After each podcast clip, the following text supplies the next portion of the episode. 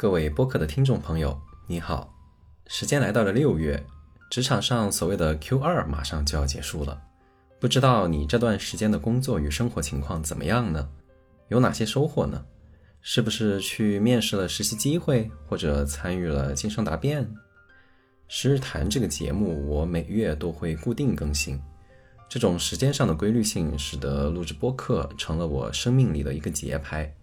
伴随着这个节拍，我更清晰地感受到我有限的年轻生命正在快速而永不停歇地流逝。这种流逝呢，让我更有一种紧迫感，想要去读更多更好的书，结识更多更好的朋友，做更多更有意义的事情。不知道此时此刻正在收听节目的你，对于时间的流逝是什么感觉呢？也许你还有大把大把的令人羡慕的青春岁月吧。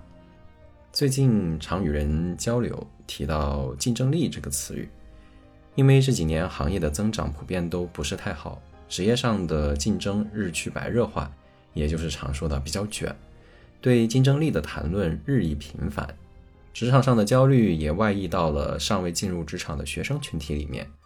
上次去学校里做分享，同学们提问也聚焦在产品经理的核心竞争力上面。今天我想结合我这几年的产品经理的专业工作，产品经理团队的管理工作，还有在公司的产品经理委员会与 HR 同事们一起做产品经理发展工作的一些经验和体会，谈一谈这个其实并不太好谈的话题，希望能够给收听节目的你一些启发与帮助。我会谈三个主要的话题：一、产品经理的竞争力是什么意思？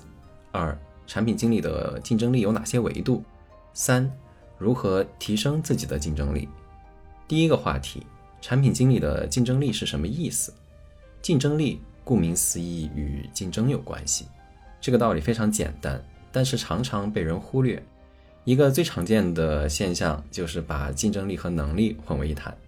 能力可以是单纯的看这一个人，他的学习能力、表达能力等等，大概是什么样子的。例如，他能非常流畅地做一场公开的主题演讲，这很容易就能看到。但是如果要评价他的竞争力，就必须要把它放到一个群体里去，与他前后左右的人去比较，在比较中去判断他的竞争力。与前后左右的人去比较，换个更加熟悉的词语来说，就是要明确定位。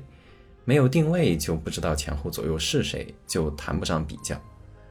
我们在谈一个人的竞争力的时候，如果对他没有定位，生硬机械的去谈他的竞争力，其实是不负责任的。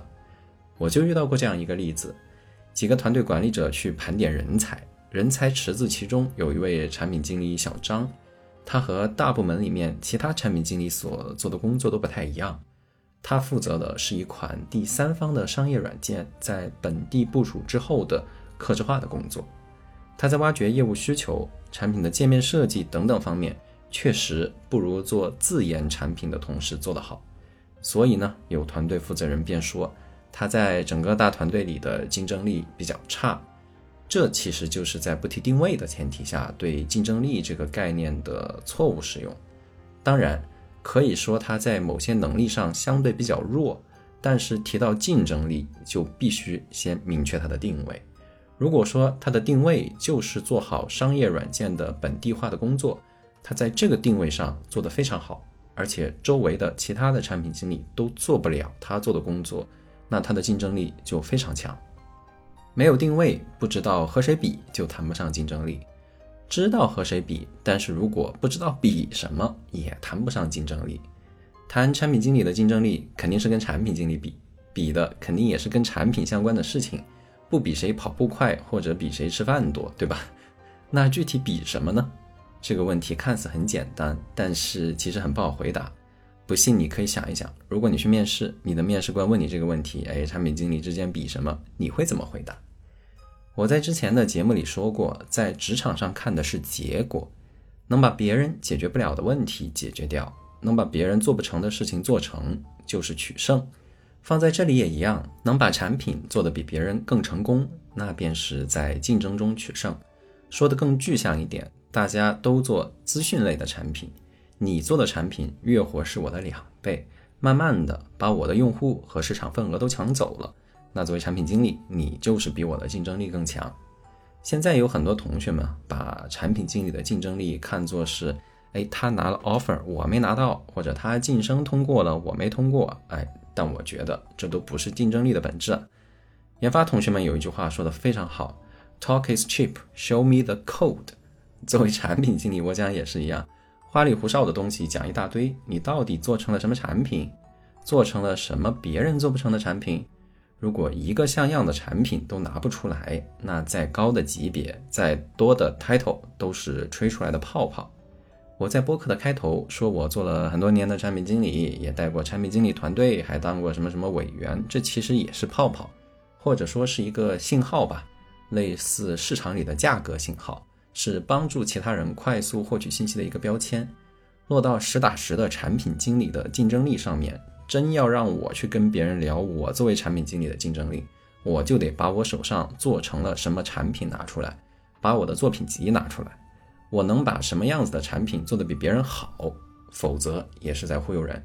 当然，在这一期播客节目里我就不拿了，有机会可以单独细聊，或者说产品经理是谈这个播客节目也是我的一个作品吧。我确实把它当一个产品在打磨，这也可以体现我的产品经理的竞争力，虽然不是很强。呵 呵说到这儿，分享一个很有趣的故事。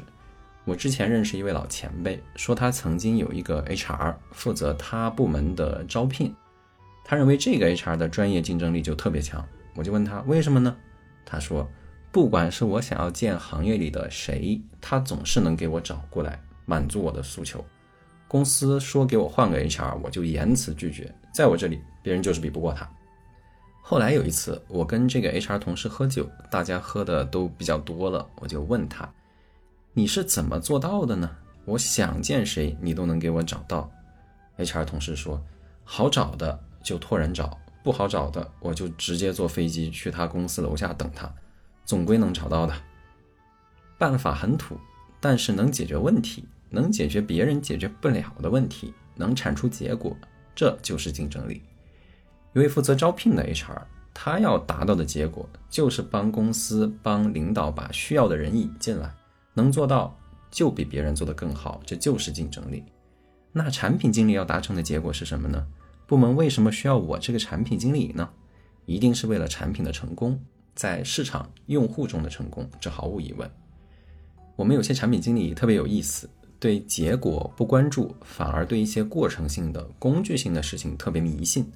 例如，画原型要用什么软件才显得够专业？PRD 模板得是什么样子才专业？这里要掌握一个度，不要为了专业而专业，要去追究专业背后的原因。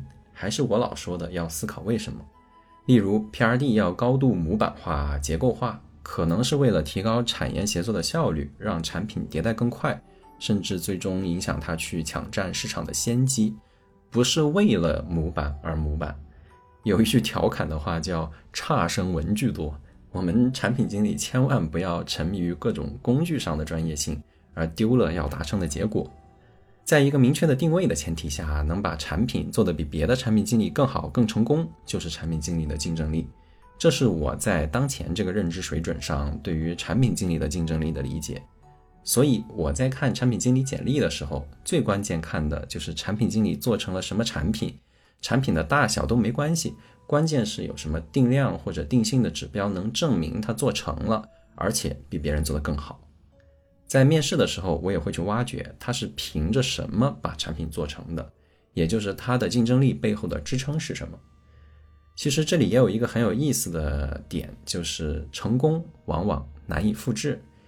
决定一个产品是否能做成功，有天时、地利、人和等很多很多的因素啊。一个产品经理在这个公司做成了一个行业领先的产品，不代表他换一个公司还能复刻自己的成功。所以，竞争力又是动态流动的，不存在任何人可以躺在过去的成功案例上一辈子去指点江山。产品经理要持续实操、持续创新、持续竞争，去取得新的成功。所以我在节目里也一直强调，产品经理要有好奇心，永不止步，永远不满足于现状，永远去学习新的知识。我之前在节目里也提过一个观点：伟大的产品本质上是知识的转移，产品经理要不断学习新知识，把知识转化为产品，用产品来改变世界。如果哪一天我发现我的工作就是在出框架、提建议、写材料、做汇报，从来不实操任何一个实际的产品功能，也从来不解决任何一个实际的用户的问题，那我就正在丢掉我作为产品经理的竞争力。如果我对于新出现的事物或知识不再去关注，甚至看不起、瞧不上，那我也正在丢失我作为产品经理的竞争力。这两点与各位产品经理的同学们共勉。说到这里，一定有听友有疑问了：哎，你绕来绕去的说了好多正确的废话，别人都说产品经理的竞争力是对用户的理解、挖掘需求的能力或者业务建模的能力等等，好歹我还能大概理解那是什么。到了你这里，哦，那可好，把竞争力说成是把产品做得比别人更成功更好，说了跟没说一样。确实，拿结果说话是很正确。但是不够具象，那接下来我就把它拆得更具象一些，说一说产品经理的竞争力可以拆解到哪些更加具象的维度上。我想先引入我对产品经理这个角色的定义啊，我认为产品经理是在商业战略、用户需求和设计知识三个领域中寻找平衡与解决方案，全面负责产品，推动公司的产品成功的角色。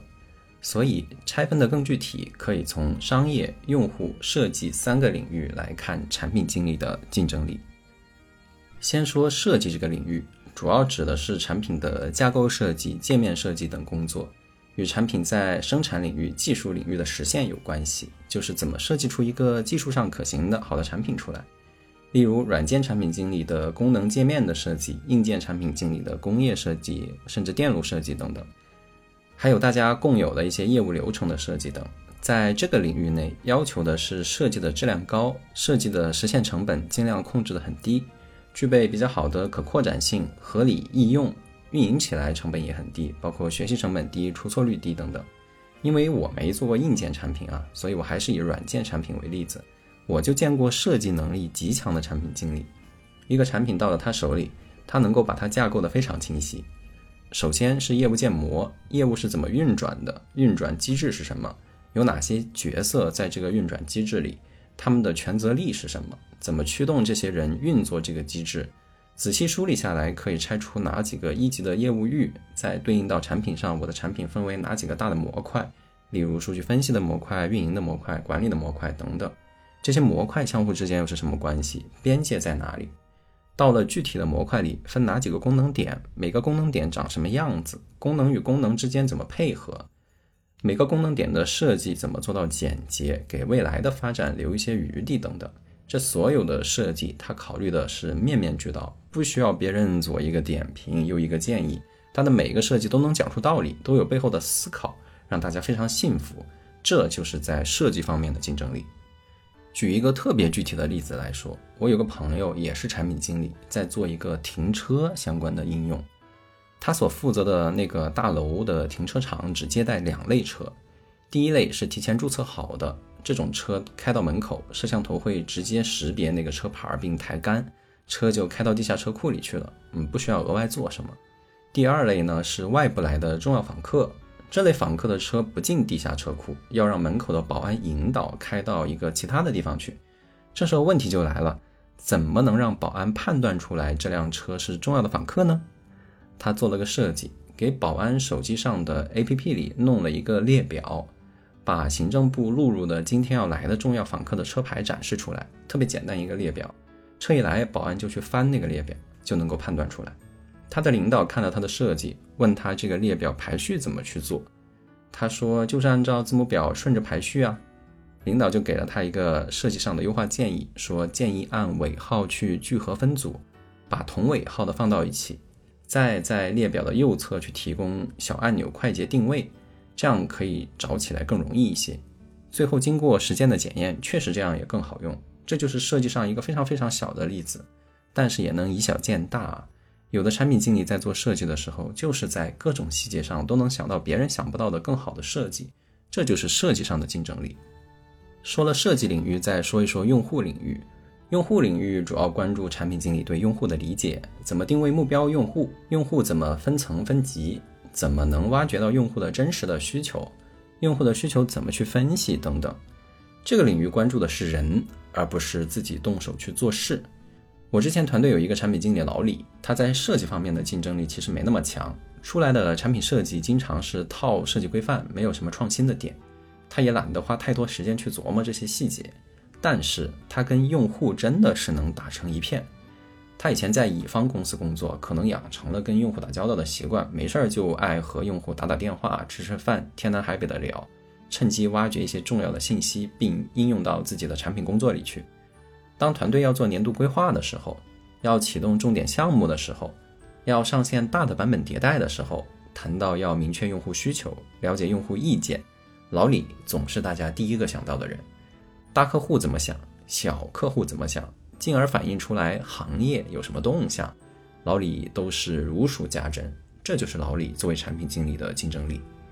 当初也有人不理解啊，问我，哎呀，老李这样的产品经理出来的原型、PRD 等等的设计相对都比较粗糙，看不出有什么巧思，感觉每天好像就是在混人际关系，有时候还迟到早退，为什么还能拿到晋升加薪呢？我解释说，每个人的能力都有长有短，一个人只要各方面没有明显的缺陷，又有一方面明显比其他人更强，那就有独特的价值或者说竞争力。不要抱着学生时代的思维去看职场，觉得好学生什么都要好，守纪律、勤奋、字写得好、人际关系好等等。职场要的不是全方位的好学生，哪儿都好，在绝大多数情况下是不可能的，因为人的时间精力都非常有限，哪里都好，常常意味着哪里都不够好。就好像我们常说，战略最重要的是取舍，或者说最重要的是舍。识别什么不重要，在不重要的事上不花时间，不去在意，才能聚焦重要的事情，在重要的事上面去打造自己的核心竞争力。对老李来说，他可能不是没有能力去打磨好产品设计，也不是没有能力去遵守员工手册上的每一条规矩，也许他是选择了在这上面偷懒，把时间花在了其他更重要的地方。对用户有深刻的洞察，肯定是产品经理的核心竞争力的关键维度。最后再说说商业领域吧。我们大多数人啊，都是在商业机构里面做产品，所以一定要有商业上的认知。虽然我们产品经理的目标就是做好产品，但是做好产品也不是最终目的。做好产品是为了创造价值，是为了公司在产品上的成功，在商业上的成功。一谈到商业上的成功，就要说赚钱了，似乎就俗气了，不那么产品经理的理想主义了。但是从商业上来说啊，如果不能产生可持续的利润，就不能维持公司的运转。简单点来说，就发不出工资来，产品最终还是会失败的。说的更大一点，这也是在浪费社会的资源。这些聪明人，这些资本金本来可以花在更能产生价值的地方，却浪费在了这么一个跑不通的产品上，就是在浪费资源。呼应到我前面说的，产品经理的竞争力关键是取得产品的成功。如果产品在商业上走不通，经不住市场与用户的检验，那就是不成功的产品。对于产品经理来说，意味着履历上添了一笔产品失败的经历，总不是什么好事。在商业上，产品的核心价值是什么？是不是解决了一个现在没有被解决的问题？怎么解决的？是把成本做得更低，定价更低，让更多人可以消费得起，扩大了市场的规模？还是消费人群不变，但是做得更加深入，做了更多的增值服务？例如打车软件，我认为就是降低了用户的成本。我不用站在路边去等车，可以坐在房间里叫车，对我来说就是降低了我的成本。例如小米的手机，强调同等配置，定价更低，让更多人能消费得起，通过薄利多销支撑自己的商业模式。我建议每个产品经理，不管做的是什么产品，都可以好好思考一下产品的商业模式，不论是成功的产品还是失败的产品，都值得好好看一看。不要机械的沉迷在调研用户、设计功能的工作里面。我们老喜欢拿一句话来抬高产品经理的重要性，那就是产品经理是未来的 CEO。字节的创始人一鸣也说，把公司当产品来做。我们也经常说啊，要拒绝做工具人，那就把嘴上说的转化为行动，安安静静地坐下来，从商业的角度思考一下自己的行业里，商业上最成功的产品的模式是什么样子的。失败了的产品失败在哪里？也可以思考一下自己的公司、自己的部门的产品战略好在哪儿，坏在哪儿。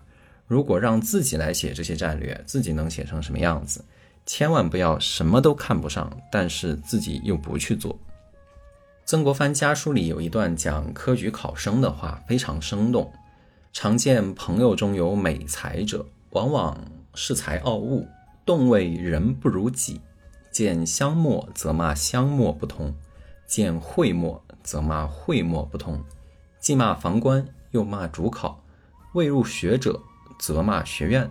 平心而论，己之所为诗文，实亦无圣人之处。不特无圣人之处，而且有不堪对人之处，只为不肯反求诸己，便都见得人家不是。既骂考官，又骂同考而先得者，傲气既长，终不进宫，所以潦倒一生而无寸进也。